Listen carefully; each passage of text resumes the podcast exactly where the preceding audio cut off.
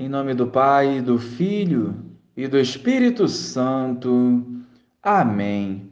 Bom dia, Jesus.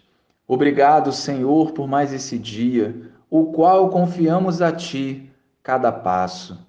Que a Tua vontade prevaleça e, em unidade contigo, possamos renunciar ao pecado. Amém. Naquele tempo, a mãe dos filhos de Zebedeu aproximou-se de Jesus com seus filhos e ajoelhou-se com a intenção de fazer um pedido. Jesus perguntou: O que tu queres? Ela respondeu: Manda que estes meus dois filhos se sentem no teu reino, um à tua direita e outro à tua esquerda. Jesus então respondeu-lhes: Não sabeis o que estás pedindo. Por acaso podeis beber o cálice que eu vou beber? Eles responderam: podemos. Então Jesus lhes disse: De fato, vós bebereis do meu cálice, mas não depende de mim conceder o lugar à minha direita ou à minha esquerda.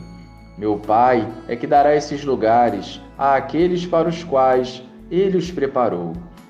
Quando os outros dez discípulos ouviram isso, ficaram irritados contra os dois irmãos.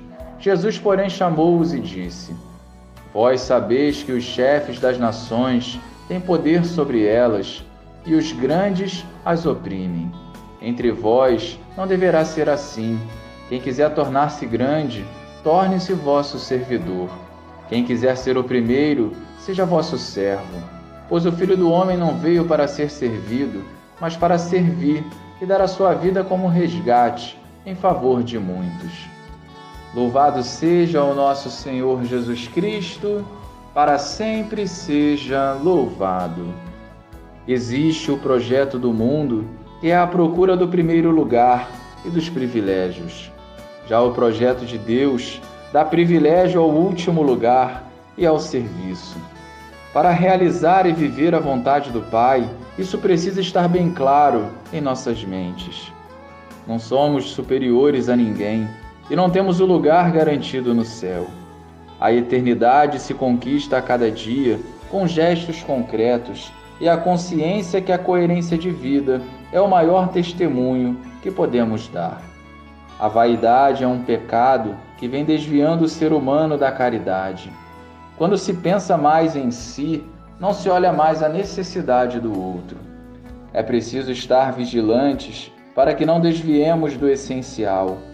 Ao optarmos por Deus, o mundo e as suas seduções não podem mais prevalecer. Renunciemos com coragem a tudo o que não agrada a Deus e busquemos uma intimidade profunda com o Senhor que nos fortalecerá no bom combate. Jesus, ajuda-nos a perceber as tentações do maligno e em teu nome vos pedimos: não nos deixeis cair em tentação. Glória ao Pai, ao Filho e ao Espírito Santo, como era no princípio, agora e sempre. Amém.